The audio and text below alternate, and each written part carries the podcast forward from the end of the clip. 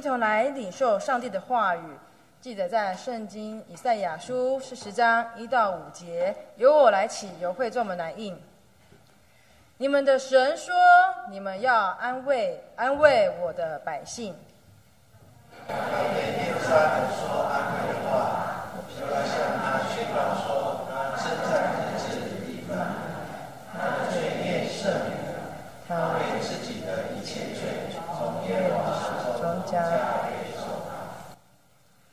有人声喊着说：“在旷野预备耶和华的路，在沙漠地修平我们神的道。”都要听，大小相当都要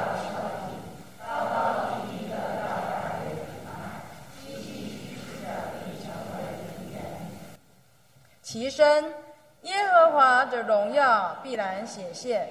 凡有血气的，必一同看见，因为这是耶和华亲口说的。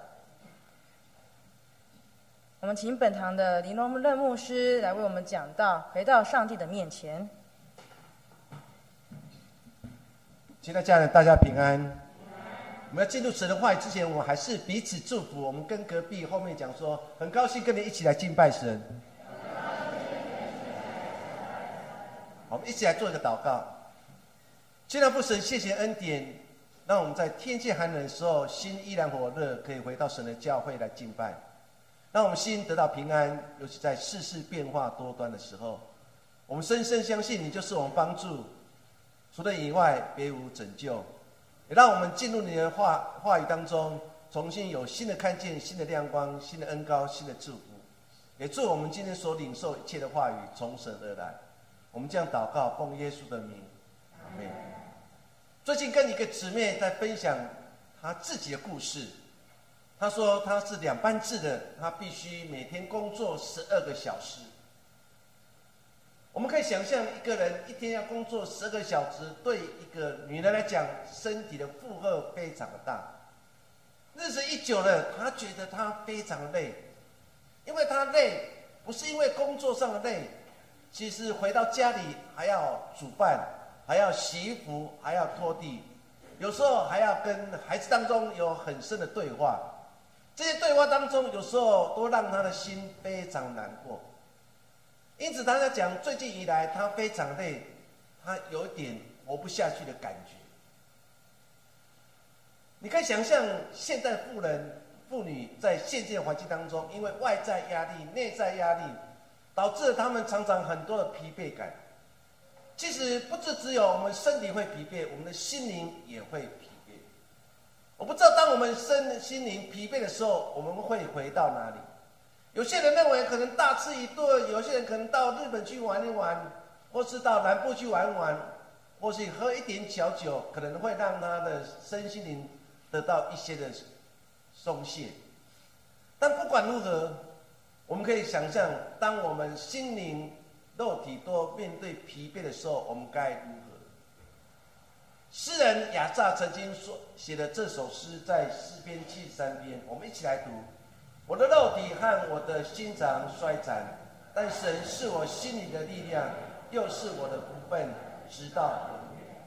当你读诗篇七十三篇当中的时候，诗人亚萨他说的：“我的肉体。”包括我的心肠渐渐的衰残，一说我的肉体、我的经常渐渐的软弱，已经没有任何能力了。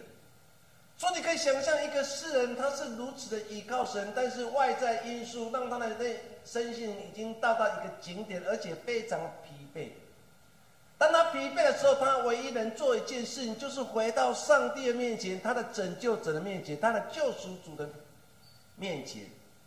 当他经历这些疲惫以后，重新得着能力，在第二十六节后半部他说：“但神是我心里的力量，又是我福分，直到永远。”当他走过回头看过他走过一切压力的年代当中，或是疲惫年代当中，他感受到一件非常重要的事情，就是我的神就是我的力量，我的神就是我福分，不是只有现在，而是永永远远。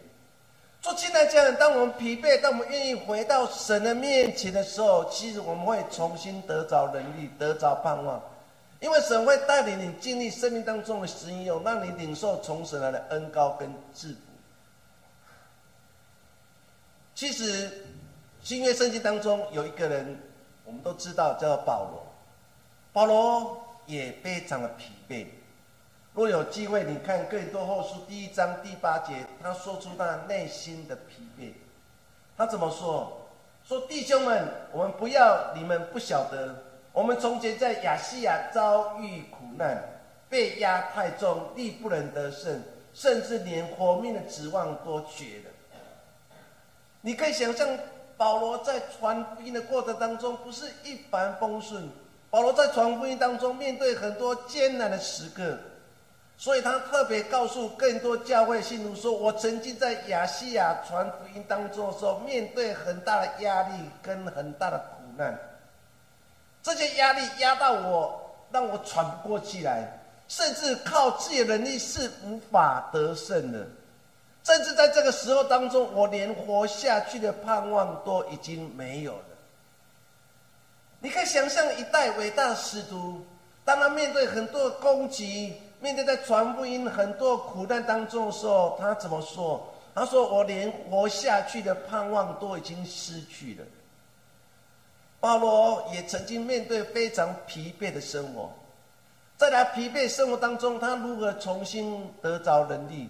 就是他再次回到神的面前，再次回到那样爱他主耶稣的面前，从主耶稣基督与他同在的经验当中，他重新找到了自己。不管我们人生当中会遇到多少难处的事情，请记得，不管你在如何疲惫的时候，请你再次回到上帝的教位，请你再回到你内室的地方，安静自己，打开你的圣经，安静自己与神有更亲密的交通，回到神的面前，才是我们解决生命当中最大压力最好的方法。我们今天来看以赛亚书，以赛亚书总共分为三个段落。我们今天所读的是第二个段落，叫第二以赛亚，是四十章一直到五十五章。第二以赛，这时候以色列百姓已经被掳到巴比伦当奴隶了，他们遇到极大的压力、极大的苦难，甚至他们居住的耶路撒冷被大火所焚烧，他们圣殿已经完全被毁坏了。家园已经完全没有了，亲人在这次的战争当中已经失去了，他们被掳到巴比伦当奴隶，已经失去了尊严。他们感受到前途一片的渺茫，他们内心充满了很多的绝望。这种心态，当时的以色列百姓，他们如何度过生命当中最大的危机这个难关？成为一个上帝的仆人、上帝先知，他如何说安慰的话语？先知以赛亚再次对受苦受难的以色列百姓说：“神要亲自安慰每个受苦受难的人，神要再次带领以色列百姓重新回到上帝面。”这段经文当中，或许对我们现在过代降节的第一个组织当中，有很大的期许。我们面对一个未知未来，我们面对一个二零二四年也即将要来到。最近打开电视画面当中，不是看到战争，就是看到对岸的中国，然后很多的疾病，然后政府很紧张，开始在边境要开始做防范的工作。我们面对一个不明的疾病。我们面对的这个世界的和平已经消失了，我们面对新的一代的领导者要即将产生。对每个基督徒来讲，我们面对这样的难处当中，唯一能做的就是重新回到神的面前。说今天要透过这段经文当中，或许可以给我们两点的反省。第一点反省就是神必安慰他的百姓。每个人都会面对哀伤时刻。其实，若我们去读圣经，包括大卫王，包括就业当中的雅各，他们都面对生命当中很大哀伤时刻，甚至不知道如何来面对生命当中的难处。我要特别举雅各，雅各在他的孩子们的欺骗之下，以为他所爱的约瑟已经过世了。当这个消息传回来，甚至看见染色已经染了红血、染了野兽血的那件彩色衣服的雅各，内心极其悲伤，因为他最钟爱的约瑟已经过世了。虽然他被他的孩子所欺骗，甚至在描写这段经文当中。你可以感受一个年老的父亲，当他失去生命当中的最爱，他所有盼望都在他孩子的身上当中的时候，他内心非常的忧伤，甚至感到非常的无助。甚至在描写这段经文当中，把一个人内心的软弱写得非常的清楚。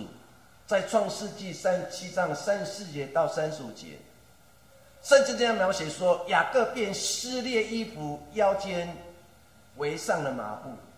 为他儿子悲哀的多日，三十五节说，他的儿女都起来安慰他，他却不肯受安慰。他说：“我必悲哀着下阴间，到我儿子那里。”约瑟父亲就为他哀哭。亲爱弟兄姐，当你去看这段经文当中，你可以看到一个伤心的父亲。伤心的父亲所看见的，就是他最爱儿子。所穿的那一件彩色衣服，身那个衣服染的血，他孩子还欺骗他爸爸约瑟已经过世了。对年老的雅各来讲，这是一个晴天霹雳、很大难处的事。雅各一听到这件事，竟然就撕裂衣服，把他的衣服在孩子面前完全撕裂，并且拿一个麻布系在腰间，表示他内心极其痛苦。圣经描写，他就为他的孩子约瑟每天哭，每天哭，每天哭，每天为了他的孩子悲哀。他的孩子们想要来安慰他的父亲，可是雅各说：“我不接受任何的安慰。”甚至他自己诅咒自己说：“我必带着悲哀下到阴间，在阴间我要跟我孩子相会。”你可以看到当时内在悲哀，甚至内心非常无助的雅各。雅各在面对这样的事情的时候，他已经忘记那位爱他的神如何带领他回来，他已经忘记那位神会陪伴他走过生命当中最难处的时刻。雅各最软弱的地方，就是他常常面对一个面对选择的时候，他总是忘记了神。我不知道我们会不会陷入雅各这样危机里面。当我们面对选择的时候，我们第一个常常忘记，就是那位爱你爱我的神。我们今天所读的以赛亚书也是如此。四十章的第一节一直到第二节，他这样说：“你们的上帝说，你们安慰安慰的百姓，要对耶路撒冷说安慰的话，又要向宣告说。”他征战日子已经满了，他的罪孽赦免了，他为自己的一切罪从耶和华手中加倍受罚。你可以想象，当时以色列百姓已经被掳到巴比伦做奴隶，他们在巴比伦河畔遥望着耶路撒冷，眼泪就流下来。当你去看诗篇当中，诗人就是这样的情形，在描写那内心极大的痛苦，因为他们所敬拜中心不见了，他们的。家园被火焚烧，甚至亲人在这场战争当中被巴比伦帝国所消灭了，妻离子散，家园被毁，敬拜中心也都没有，对他们来讲是一个何等的何等大的打击。在面对这样打击当中的时候，先知以撒如何说安慰的话？今天进入当中，神再次要对以色列百姓说：安慰，安慰我的百姓。上帝要再次对这些以色列百姓说：“征战日子已经满了，你们可以再次回到耶路撒冷，回到你们家乡，回到你们最敬最爱的敬拜中心圣殿来敬拜神。”这句安慰安慰百姓，或许对当时的以色列百姓来讲是多大的帮助啊！在生命的过程当中，神常常会安慰每个受苦受难的人。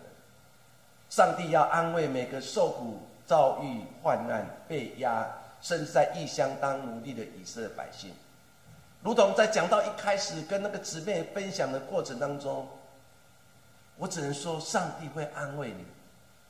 你只要愿意重新回到上帝面前，从神自取力量，你会有一个新的看见。当我们在面对很多难处的时候，不要忘记神对你说的话，他会亲自来安慰每颗受苦受难的心。安慰其实在原文的意思很有意思，他说：“神以慈爱的心和温柔态度与百姓谈心，并且说鼓励劝勉的话。”现在这样，当你回到希伯来文原来意思当中，原来安慰意思说，神要与他的百姓谈心。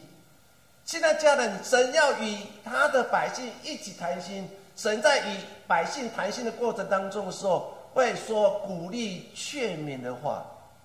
说，现在家人，当我们要学习去安慰别人的时候，你要有一颗与他谈心的心，你不能有一颗厌烦的心。你必须有一颗爱他的心。你在与他谈心的过程当中，你要做什么鼓励、造就、安慰？先知以赛亚再次跟以色列百姓说：“神要亲自安慰他的百姓，一直说神不会离弃你们，神会与你谈心，神会跟你一起来走过生命当中最大难处的时刻，甚至神要对你们说鼓励、安慰话。所以说日期满了，你们会回到耶路撒冷。”意思说，七十年之后，你们回到耶路撒冷，重新进入圣殿来敬拜。你们回到耶路撒冷，回到你们故乡，回到你们家人，甚至你们看待你们后代子孙，直到千代万代。亲爱的家人，原来神要来安慰我们，神要与我们一起谈心。可是我们常常封闭了自己，我们不愿意跟神一起谈心。与神谈心最好时刻，就是每个每天，当你工作完毕，当你要睡觉之前，或是早上你起来之前，你有十分钟的时间，你要跟神一起谈心。或许在睡觉之前，你要跟神一起谈心，说你在今天当中，在工作上面，在学业上面，在人际关系所遇到任何一件难处的事，我们要学习跟上帝一起谈心。好不好？你跟隔壁后面讲说，跟上帝一起谈心。神跟他百姓一起谈心，说安慰、鼓励、造就、劝勉的话。这些话语让这些在巴比伦受苦受难的以色列百姓有一个新的盼望。对，等待，在等待，七十年之后，我们会回家，回到那永恒的家。回到我的住家，回到我小时候印象深刻的家。更多后书第一章第四节，我们一起来读。我们在一切患难中，他就安慰我们，叫我们能安慰那遭各样患难的人。原来神把我们放在患难当中，神要来安慰鼓励我们的时候。其实目的就是让我们有能力，有一天也可以安慰那些遭遇跟我们同样患难的人。所以要为每次的患难、每次苦难、每次挫折而感谢神，因为神要让你从这样经验当中重新站立起来。让你去安慰、鼓励那些跟你面对同样疾病的人，面对同样难处的人，甚至工作十二个小时人，甚至在教养过程当中所面对很多难处事的人。这神对我们很大的鼓励，说：“亲爱家人，你成为基督徒，我成为基督徒，我们一起在奔走天路当中，我们都会面对很多患难的事情，但是不要忘记。”当我们经历患难之后，神要使用我们。有一天，我们可以安慰所有在患难当中跟你一样的人。约伯慢慢从他的信仰的历练当中，他知道了，所以在约伯记四十二章的时候，他才亲口说：“从前我风有你，现在我亲眼看见。”神让他遇到苦难，遇到很多患难事情。其目的就是安慰、鼓励、造就跟他同样患难的人。第二件事情跟大家一起分享，就除掉心理的障碍。我们继续来看圣经当中，继续描写说，有声音呼喊着，要在旷野为耶和华预备道路，在沙漠为我们的上帝修直大道。一切山凹多填满，大小山冈都要削平，陡峭的要变为平坦，崎岖的要变为平原。耶和华的荣耀必然显现，凡有血肉之躯的都一同看见，因为这是耶和华亲口说的。先知以撒在讲这句话当中，其实跟当时的环境很大关系，因为当时的君王只要一出来的时候。前面的作业当中，必定有人替他们清理君王所要经过的每个大街小巷跟道路，很多的大小石头，这些前前面的部队会先把它扫了干净，甚至把它所有的障碍全部移除，甚至很多的大小石头也全部削平，让整个路变成一个平原好走的大道。这样的想法，若我们看到总统出来时候，前面有一定的安全的人员，一定先会会做一些的安排，以免总统在行进的路上遇到危险。所以你可以想象，当时先知以撒用当时大家可以理解的话语，说当君王一出来时候，所有大山小山，甚至不好走的路，甚至坎坷的路、陡峭路，他会先完全挪平。让整个君王可以顺利来走。这句话的意思就是，生命当中难免都会遇到很多难处的事，如同我们现在被掳到巴比伦，被掳到巴比伦，过着一个奴隶的生活，没有自由生活，又无法到圣殿去敬拜。对当时以色列百姓是以圣殿敬拜为他们生命的中心，那是一个多大打击！所以刚才特别提醒诗篇的诗人，特别提到当时被掳到巴比伦以色列百姓，他们只能坐在别人国家的河河畔，然后眼睛看着遥远的耶路撒冷方向，看到耶路撒冷方向的时候，他们在敬拜的时候，他们在唱诗的时候，他们在回想的时候，眼泪就掉下来。你可以想象这群被掳的人，他们所面对的环境，当然他们就会抱怨，他们就说：“上帝啊，你到底在哪里？为什么总是在患难中看不到你伸手来帮助我？”虽然在这样状况当中，上帝差派了不同先知，包括先知以赛亚，也包括先知耶利米。耶利米就对这群以色列百姓说：“七十年之后，没关系，继续等。”等到七十年之后，我们会被释放回来。这些话语对他们讲，他们似乎还未看见，因为第一年过去的，还在巴比伦；第二年过去的，还在巴比伦；第十年过去的，还在巴比伦。爸爸过世的，妈妈过世的，我的亲人过世的，可是我依然看不见那个亮光，看不见我们要被释放回到耶路撒冷。所以他们自然就会抱怨：限制耶利米，你说的话是真的吗？我们七十年之后会回去吗？可是为什么到现在我们还是看不见，我们还是摸不着？他们心里充满了绝望。他们不但在问：那预言何时实现？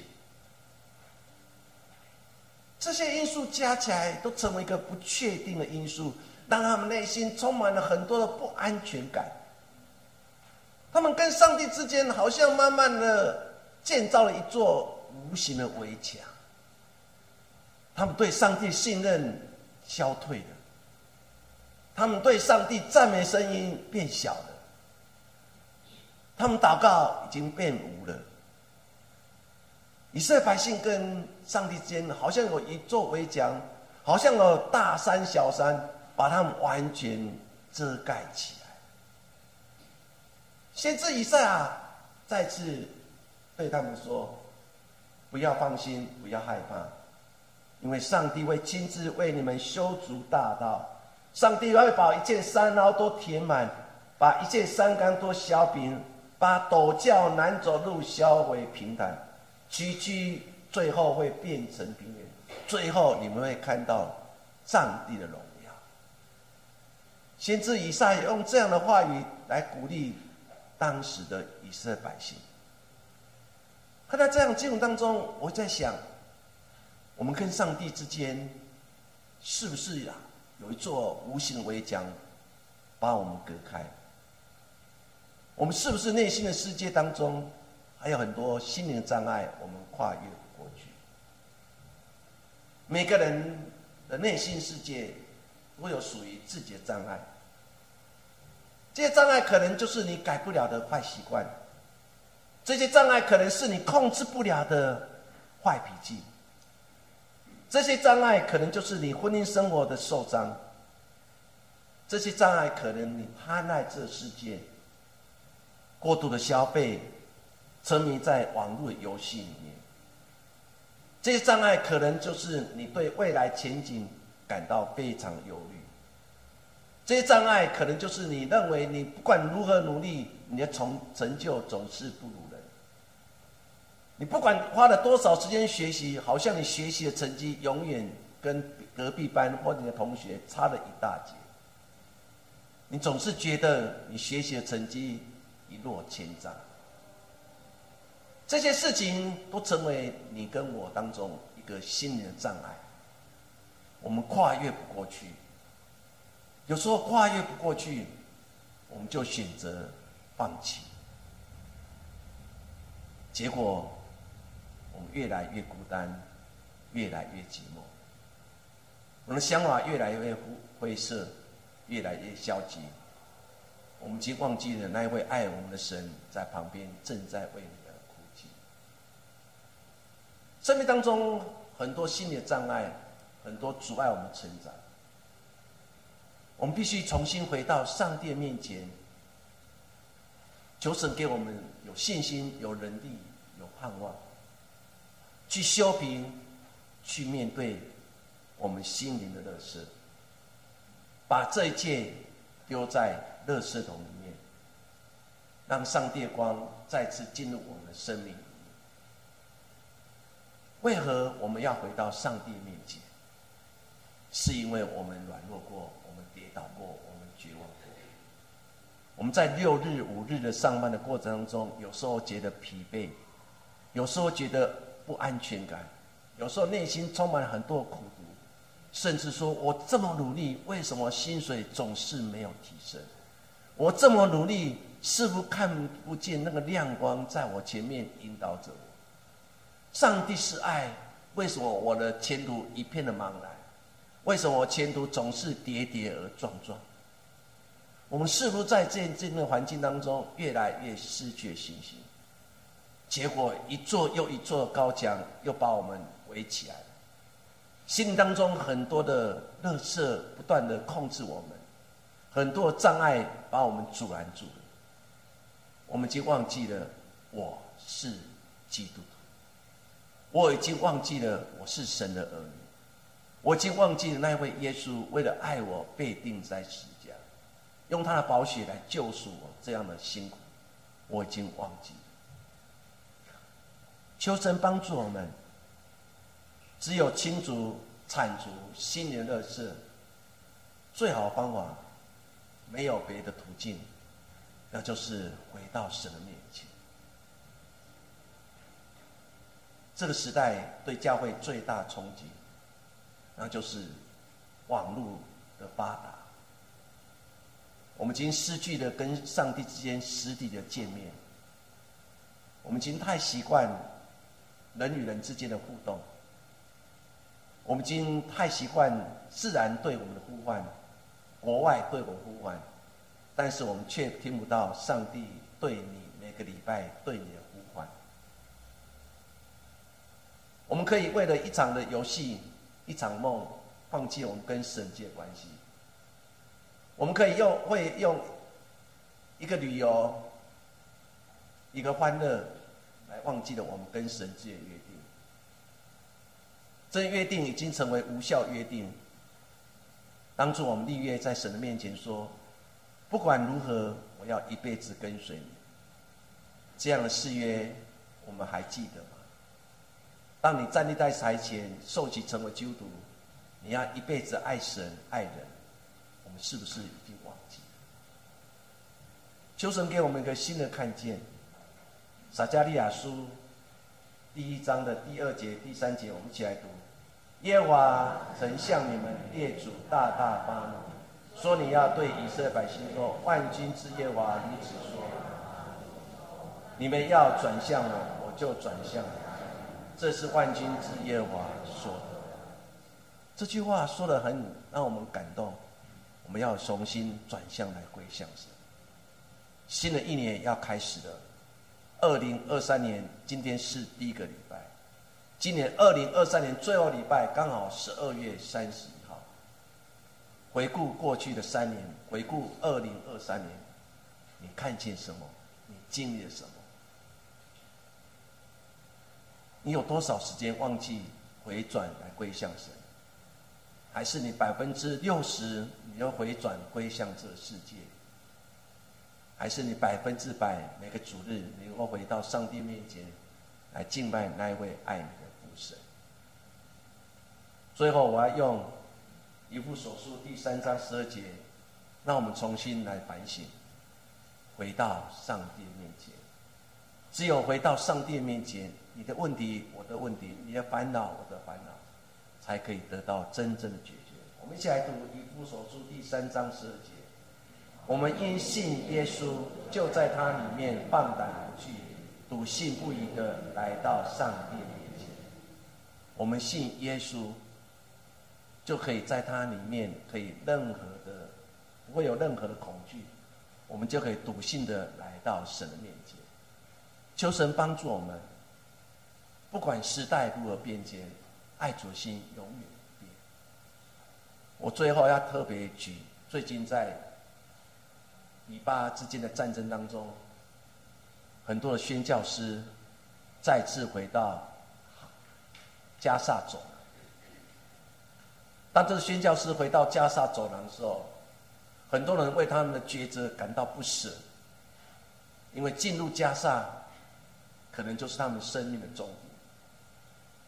这些宣教师从各国涌入的加萨走廊，为的是来救助、来帮助那些受苦受难。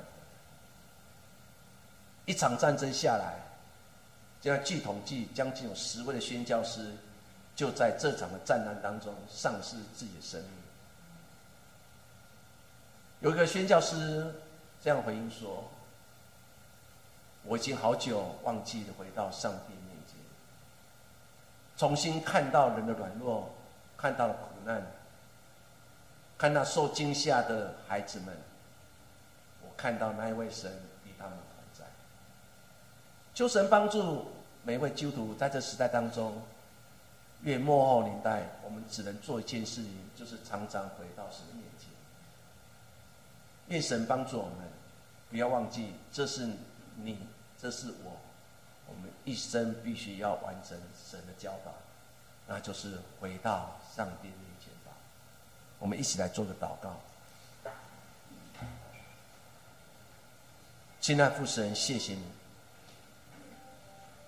我们感谢不是因为我们在风雾当中经过，而是在苦难当中，有些人用他曾经经历的苦难来安慰我们每颗受苦的心。